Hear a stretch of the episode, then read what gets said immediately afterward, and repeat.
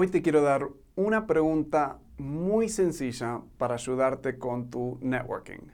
Bienvenido a Tips de Liderazgo, consejos diseñados para ayudarte a motivar a tu gente, generarte más ingresos y avanzar tu carrera y tu liderazgo. El otro día en otro tip que te lo vinculamos acá abajo, uh, estamos hablando de la curiosidad para hacer networking. Es súper importante ser curioso en la otra persona, poner el enfoque en la otra persona y escuchar más de ellos cuando estás haciendo networking. El problema es que personas luchan con generar preguntas. Yo me acuerdo en la universidad, salía hace años atrás, pero salía a conocer personas y eran las tres o cuatro preguntas clásicas de dónde eres, qué estás estudiando, a dónde estás viviendo ahora y luego, ¿qué le pregunto? O sea, se me iba, no podía en el momento generar más preguntas.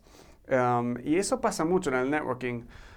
¿Dónde estás trabajando? O, haces las preguntas clásicas, ¿por qué estás acá? ¿Quién conoces? Algo así. Y luego hay muchas personas que les cuesta generar y quedas con ese silencio un poco incómodo.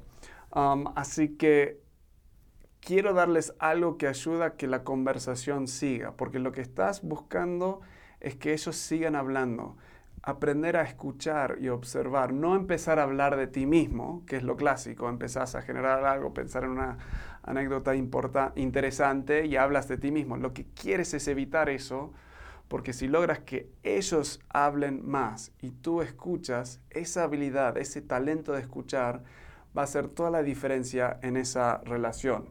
Vivimos en un mundo donde eh, hay como una atención corto plazo, siempre estamos chequeando celulares, entonces si tú logras eh, escuchar bien, vas a, ser, vas a ser distinto que los demás. Ok, la, la pregunta esta, si se puede llamar pregunta, requiere nada de creatividad. Y posiblemente lo sientas como incómodo al principio, pero vas a ver que, que sí funciona. Ok, es repetir la última cosa que ellos dijeron en forma de pregunta. Lo digo nuevo para que no sea confuso.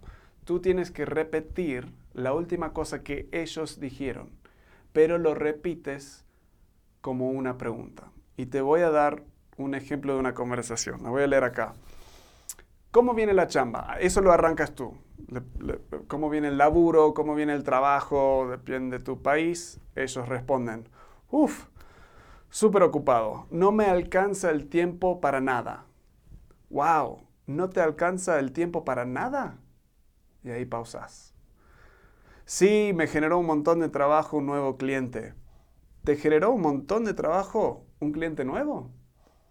Sí, recién cerramos el trato, pero hay unos desafíos. Hmm, ¿Unos desafíos? Ok, cuando lo hacemos ahí, ¿escuchaste lo que hice? Me imagino. Estoy simplemente repitiendo la última cosa de forma de pregunta. Y acá en esta conversación falsa suena un poco incómodo casi. Yo lo he probado, lo he testeado, lo he llevado al extremo y nunca se dan cuenta que lo estoy haciendo.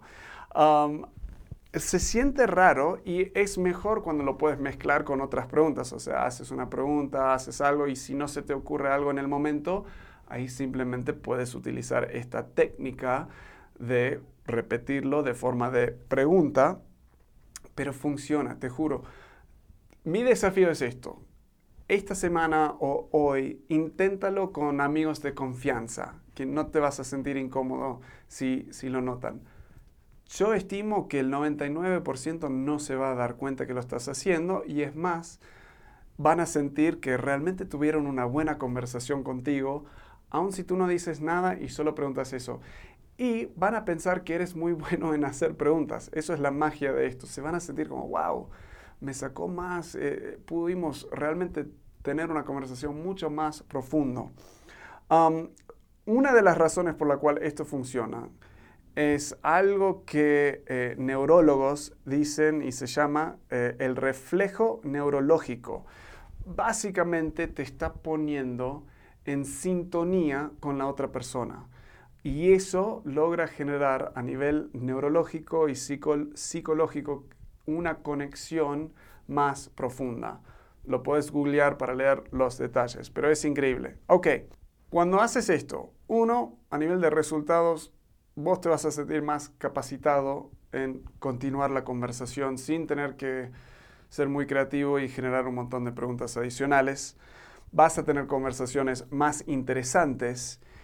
Y, es fascinante porque aunque no estás haciendo preguntas interesantes, estás simplemente repitiendo, lo que estás permitiendo es que ellos profundicen un poco más en el punto que vienen hablando. Entonces cada vez van profundizando un poco más sobre ese tema. Entonces la conversación se vuelve más interesante y aprendes más detalles de la otra persona, detalles que puedes ir recordando y mencionando después en conversaciones a futuro.